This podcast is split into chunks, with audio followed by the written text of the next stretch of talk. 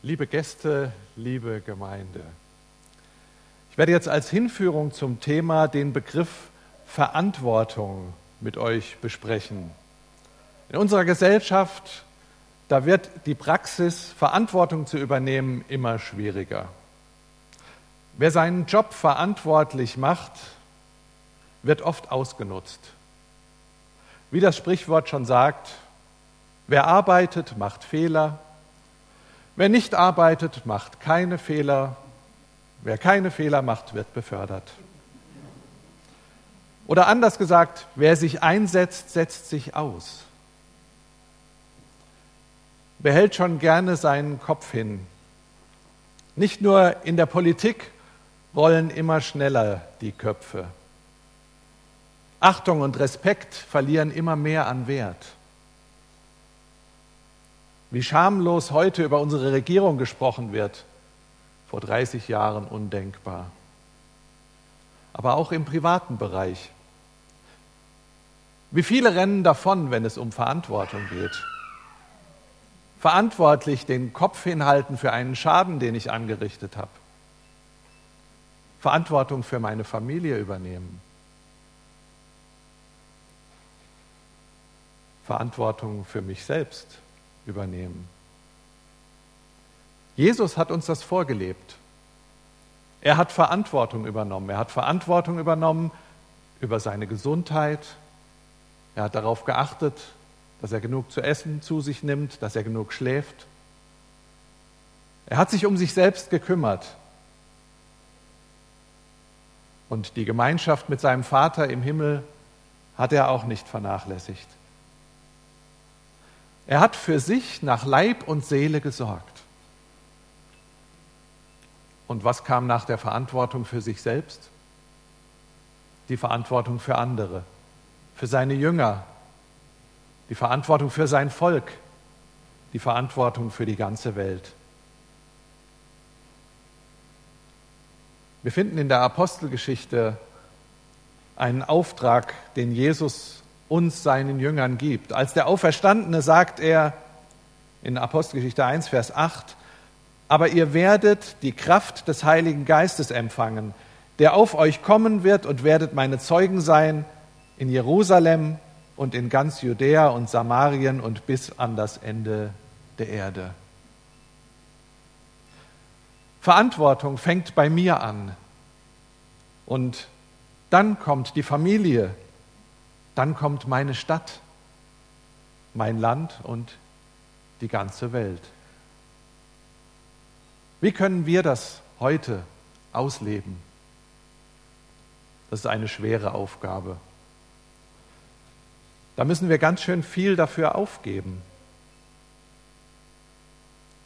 Uns soll ein Wortspiel heute begleiten durch die Predigt.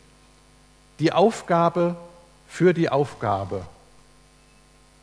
Um zwei Arten von Aufgabe soll es jetzt gehen. Es geht also darum, dass wir uns als Person für Gott aufgeben. Und dieser Aufgabe für Gott folgt eine Aufgabe von Gott. Das sind die beiden Aufgaben, die wir finden im Römerbrief Kapitel 12. Paulus schreibt in den Versen 1 und 2, ich ermahne euch nun, Brüder und Schwestern, durch die Barmherzigkeit Gottes, dass ihr euren Leib hingebt als ein Opfer, das lebendig, heilig und Gott wohlgefällig sei. Das sei euer vernünftiger Gottesdienst. Und stellt euch nicht dieser Welt gleich, sondern ändert euch durch Erneuerung eures Sinnes, auf dass ihr prüfen könnt, was Gottes Wille ist, nämlich das Gute und Wohlgefällige und Vollkommene. Herr, ich bitte dich, dass du durch dein Wort an unserem Wesen arbeitest. Amen. Die Aufgabe für Gott. Paulus liebt die Gemeinde in Rom. Er will, dass sie richtig leben. Und deswegen ermutigt er sie mit Nachdruck. Und diese Barmherzigkeit, die ist begründet also diese Ermahnung ist begründet in der Barmherzigkeit Gottes.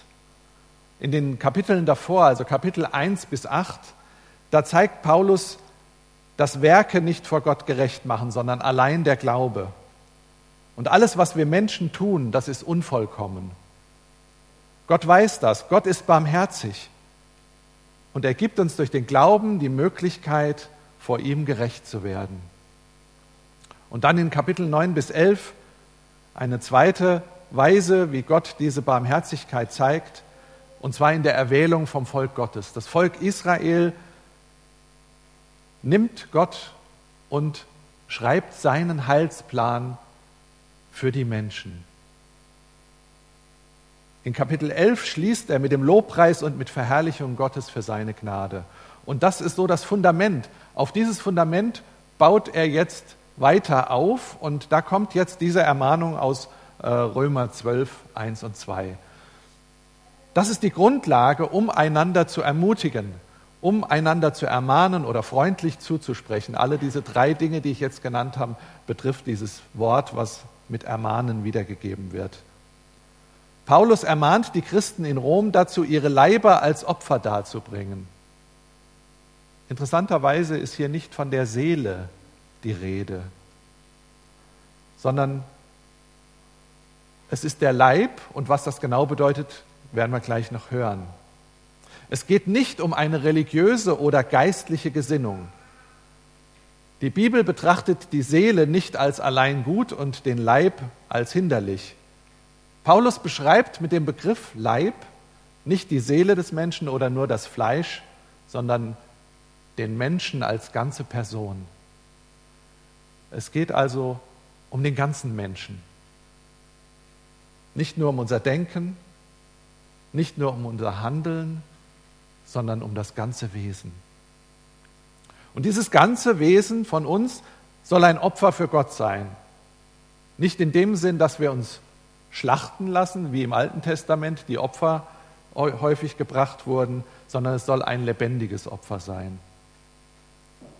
Als ganze Person für Gott aufgeben. Durch den Heiligen Geist ein Opfer für Gott sein, was ihm ausgewählt und ausgesondert ist. Und das Ziel ist wohlgefällig für Gott zu leben. Das ist dann der vernünftige oder wörtlich geistige Gottesdienst. Die Redewendung geistiger Gottesdienst hatte in der griechischen Literatur folgende Bedeutung. Es war das vergeistigte Dankopfer, also das Dankgebet. Das war der vollkommene, einzig vernünftige Gottesdienst, so wurde das damals gesehen. Und es geht eben nicht darum, dass der Opferkult vergeistigt wird, sondern dass dieser Opfergedanke ganz erfüllt wird, indem man sein Leben Gott zur Verfügung stellt. Also nicht ein einmaliges Opfer. Ein einmaliges Opfer ist was ganz anderes als ein lebendiges Opfer. Stellen wir uns einfach mal eine Kuh vor. Jetzt nicht unbedingt hier im Saal, sondern eher so auf dem Bauernhof. Also schön so auf der grünen Wiese. Wenn ich mir diese Kuh anschaue, dann gibt es zwei Möglichkeiten. Ich kann die Kuh schlachten, dann ist es ein einmaliges Opfer und die Kuh ist weg und dient mir nicht mehr, nur einmalig, sondern es geht um ein Opfer, was lebendig ist. Das wäre jetzt zum Beispiel, indem ich die Kuh melke und dann, wenn ich die Milch in meinem Glas habe, dann kann ich mich daran freuen und kann jeden Tag meine Milch trinken.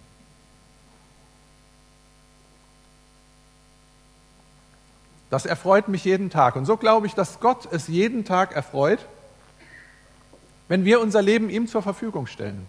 Und immer wenn ihr ein Glas Milch seht oder eine Kuh auf der Wiese seht, denkt einfach an das lebendige Opfer. Denkt daran, was das heißt, unser Leben so zu leben, dass es Gott dient. Was hat die Aufgabe für Gott für uns heute zu bedeuten? Wir können zum Beispiel auch meine Predigt hier vorne nehmen. Meint ihr, es ist für Gott das Wichtigste, dass ich hier ohne Stottern, ohne Versprecher hier vorne stehe und euch diese Predigt halte? Oder geht es in erster Linie darum, dass ich einen guten Eindruck hinterlasse, dass alle hinterher sagen, das war gut, oder ach, den mag ich, da würde ich ja öfter in den Gottesdienst kommen. Es geht nicht um Anerkennung und es geht auch nicht um Leistungsnachweis. Alles, was an menschlichen Anforderungen da ist, muss zurückstehen. Unsere Wünsche völlig uninteressant. Unser ganzes Leben, unser Denken, Reden und Handeln ein Opfer für Gott. Ich muss mich also fragen, was gefällt Gott und nicht, was gefällt euch. Von daher muss ich euch enttäuschen. Aber wenn es Gott gefällt und wenn ihr dadurch in eurer Beziehung zu Gott vorwärts kommt, dann hat das Opfer Sinn gemacht. Alles andere ist nicht wichtig. Und das Schöne dabei ist, dass diese Erkenntnis frei macht. Frei von allem menschlichen Druck. Ich muss mir überhaupt keine Gedanken machen, ob es den Pastor nachher zum Mittagessen gibt, wie man so schön gesagt hat in der Gemeinde, in der vorletzten Gemeinde, wo ich war. Da wird nochmal dann drüber geredet. Die Krawatte hing schief oder noch schlimmer, er hat gar keine angehabt. Ähm, so Dinge werden dann besprochen. Das kann mich überhaupt nicht berühren, wenn ich einfach sage, es geht wirklich nur darum, ein lebendiges Opfer für Gott zu sein. Und es heißt auch auf der anderen Seite für mich selber, mein Stolz und meine Rechthaberei völlig fehl am Platz. Es geht nicht darum, meine Mitarbeit in der Gemeinde von Umständen abhängig zu machen. So nach dem Motto, wenn bei der nächsten Abstimmung in der Mitgliederversammlung nicht das rauskommt, was ich vorgeschlagen habe, dann mache ich nicht mehr mit. Oder mache ich meinen Dienst nicht mehr so wie vorher? Oder ja, wenn der predigt, nee, dann komme ich nicht. Die Ansicht der Jugend ist so anders als meine, das kann unmöglich richtig sein. Wenn wir so denken, dann drehen wir uns um uns selbst. Und das hat mit vernünftigem Gottesdienst überhaupt nichts zu tun. Ich lese uns ein paar Verse aus Römer 8. Wenn aber der Geist dessen, der Jesus, ab Vers 11, äh, wenn aber der Geist dessen, der Jesus von den Toten auferweckt hat, in euch wohnt, so wird er, der Christus von den Toten auferweckt, so wird er, der Christus von den Toten auferweckt hat, auch eure sterblichen Leiber lebendig machen durch seinen Geist, der in euch wohnt. So sind wir nun, liebe Brüder und Schwestern, nicht dem Fleisch schuldig, dass wir nach dem Fleisch leben. Denn wenn ihr nach dem Fleisch lebt, so werdet ihr sterben müssen. Wenn ihr aber durch den Geist die Taten des Leibes tötet, so werdet ihr leben. Denn welche der Geist Gottes treibt, die sind Gottes Kinder. Denn ihr habt nicht einen Geist der Knechtschaft empfangen, dass ihr euch abermals fürchten müsstet, sondern ihr habt einen Geist der Kindschaft empfangen, durch den wir rufen, aber lieber Vater. Der Geist selbst gibt Zeugnis unserem Geist, dass wir Gottes Kinder sind. Sind wir aber Kinder, so sind wir auch Erben, nämlich Gottes Erben und Miterben Christi, da wir ja mit ihm leiden, damit wir auch mit ihm zur Herrlichkeit erhoben werden. Ich finde das so schön, Kinder Gottes zu sein, nicht Knechte oder Sklaven, sondern Kinder, wir haben einen Vater, zu dem wir Papa sagen können. Einfach wunderbar. Und so müssen wir es auch sehen. Wir sind Kinder Gottes und darauf können wir stolz sein. Und keiner von uns hat das Recht, den anderen zu versklaven. Er ist nur Mitkind, Bruder und Schwester, nicht Herr über den anderen. Und jeder Einzelne ist für sich selber vor Gott verantwortlich, für das, was er tut. warum verurteilen wir uns dann gegenseitig? Was ist für uns wirklich wichtig? Die Worte oder die Kleidung? Jesus waren die Worte wichtiger. Ich war als Missionar in Brasilien und dort haben viele, gab es viele Prediger, die eine Ausbildung gemacht hatten auf einer Bibelschule und die äh, dann in der Gemeinde predigen wollten. Aber manche konnten nicht, weil sie das Geld nicht für einen Anzug hatten. Die Prägung war, der Pastor muss im Anzug vorne stehen, egal wie heiß es ist. Das gehört einfach dazu. Und das wird erwartet. Und wenn du dir keinen Anzug leisten kannst, ja, dann kannst du halt nicht predigen. Also ich kann nur sagen, Jesus würde da garantiert anders drüber denken. Von daher wie wichtig ist uns die Kleidung? Wie wichtig sind uns die Worte? Wie wichtig ist uns der Auftrag? Was war Jesus wichtiger, der Mensch oder der Sabbat? Der Mensch. Welche Traditionen machen wir zum Gesetz für uns und für andere?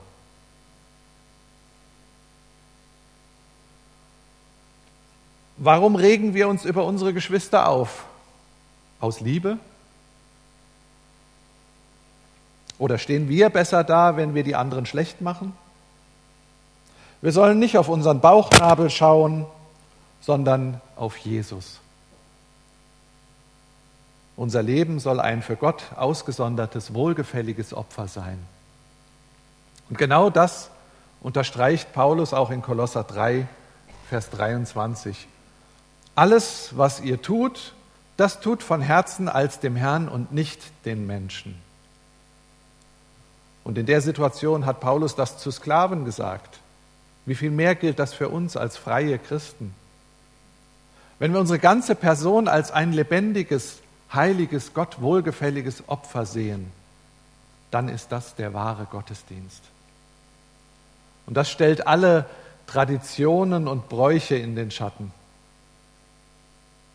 Wir sind nicht selbst im Mittelpunkt, sondern wir sind ein Opfer für Gott. Und das hat zur Folge, dass sich unser Leben stark von einem Leben nach weltlichen Kriterien unterscheidet. Wir sollen uns nicht der Welt anpassen. Und das ist der erste Teil von der Aufgabe von Gott, die Abgrenzung zur Welt. Nicht der Welt anpassen, heißt, dass wir unser Wesen nicht von der Welt bestimmen lassen. Gott bestimmt uns. Eine Angleichung zur Welt wäre falsch. Die Welt wird von der Sünde beherrscht. Jesus ging zu den Sündern, aber er hat nicht mit ihnen gesündigt. Wir sollen aktiv gegen diese sündige Herrschaft angehen unser Verhalten ständig prüfen an der Bibel. Die Bibel soll der Maßstab sein, nicht die Welt. In Afrika und Südspanien, Kleinasien und Indien gibt es eine besondere Echsenart.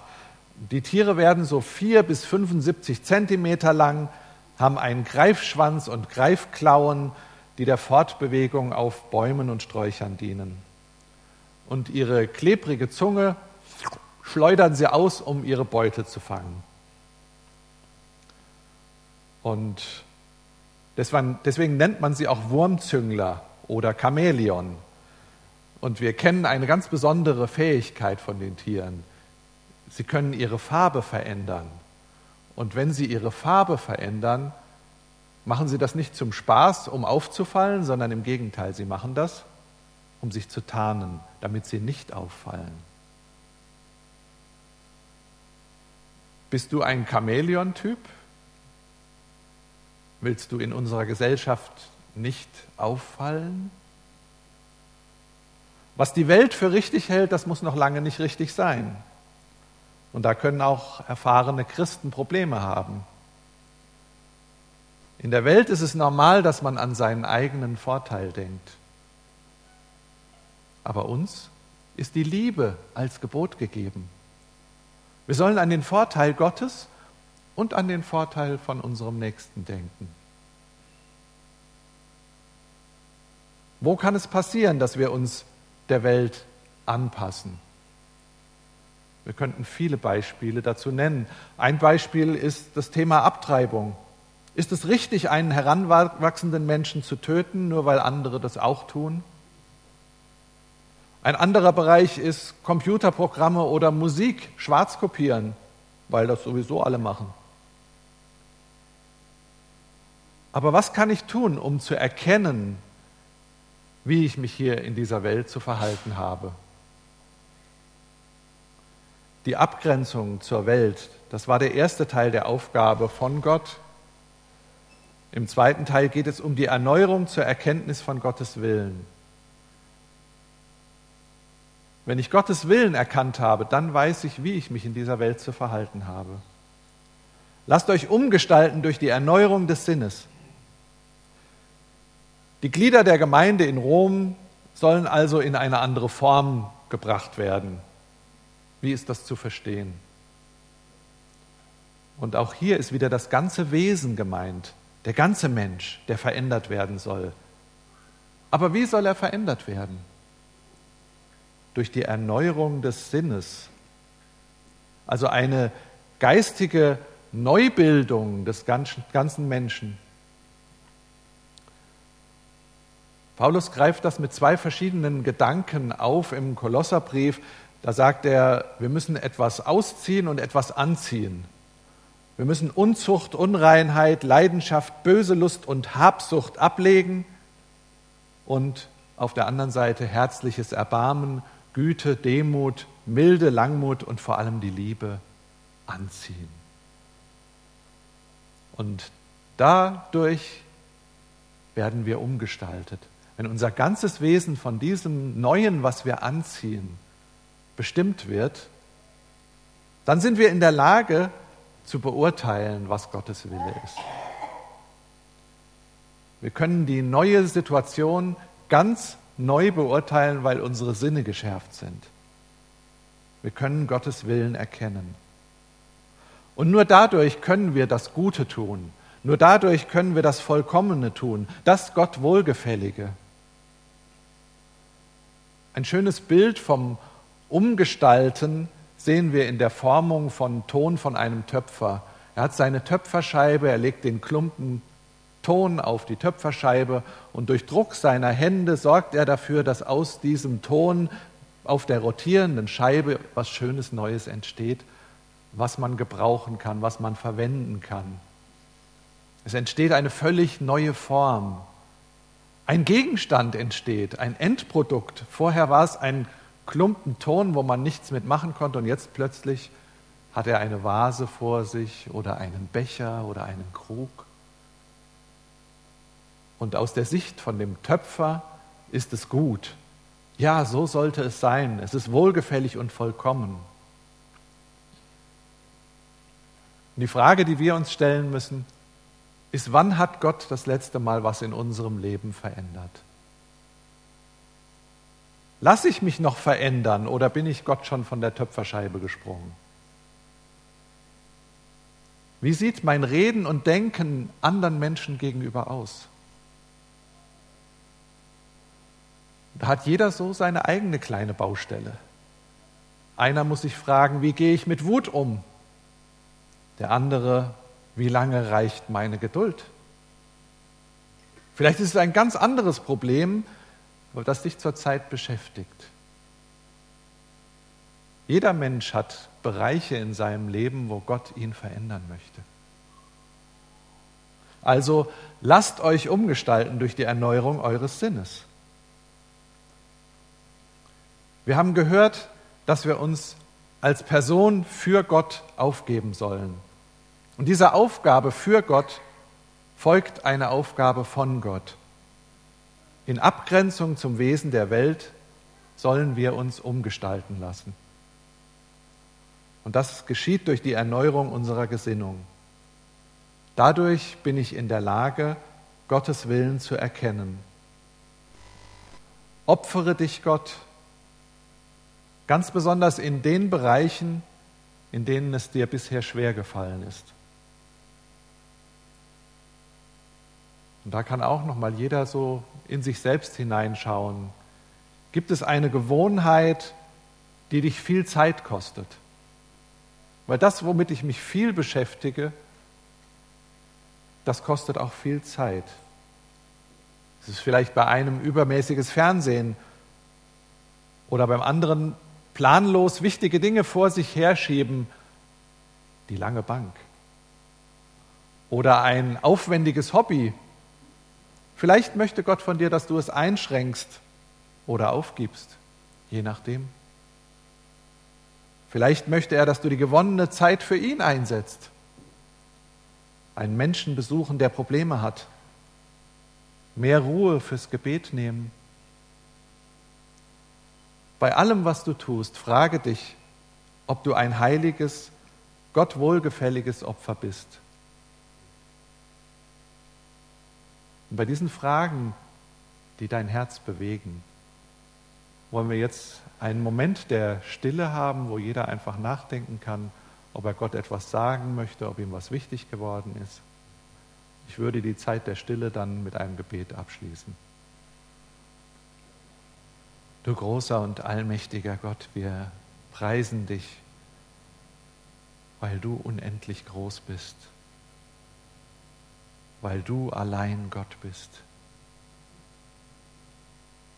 Herr, wir kommen vor dich und sehen, dass wir unser ganzes Leben dir zur Verfügung stellen sollen, dass das der vernünftige Gottesdienst ist. Herr, und du siehst in meinem Leben, wo ich Dinge für mich behalte und sie dir nicht zur Verfügung stelle. Herr, nimm du das hinweg und hilf mir, dir ganz treu zu dienen mit allem, was ich bin.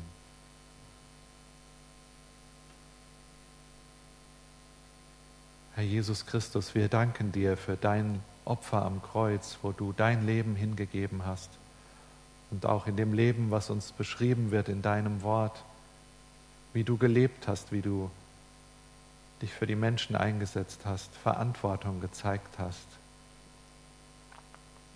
Das ist einfach wunderbar, da von dir zu lernen, von deiner Liebe, deiner Liebe zum Vater und zum Nächsten. Ich bitte dich, dass du jedem Einzelnen von uns, die hier sind, im Raum und auch in der Übertragung, dass du an jedem Einzelnen wirkst, dass die Liebe zu dir und die Liebe zum Nächsten wächst. Dass wir immer mehr erkennen,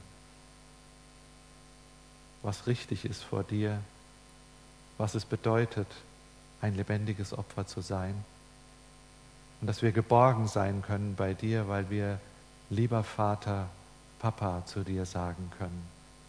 Dass du uns nicht alleine lässt auf diesem Weg und dass wir wissen, das Beste kommt noch. Dir sei Ehre, Lobpreis, Dank und Anbetung. Amen.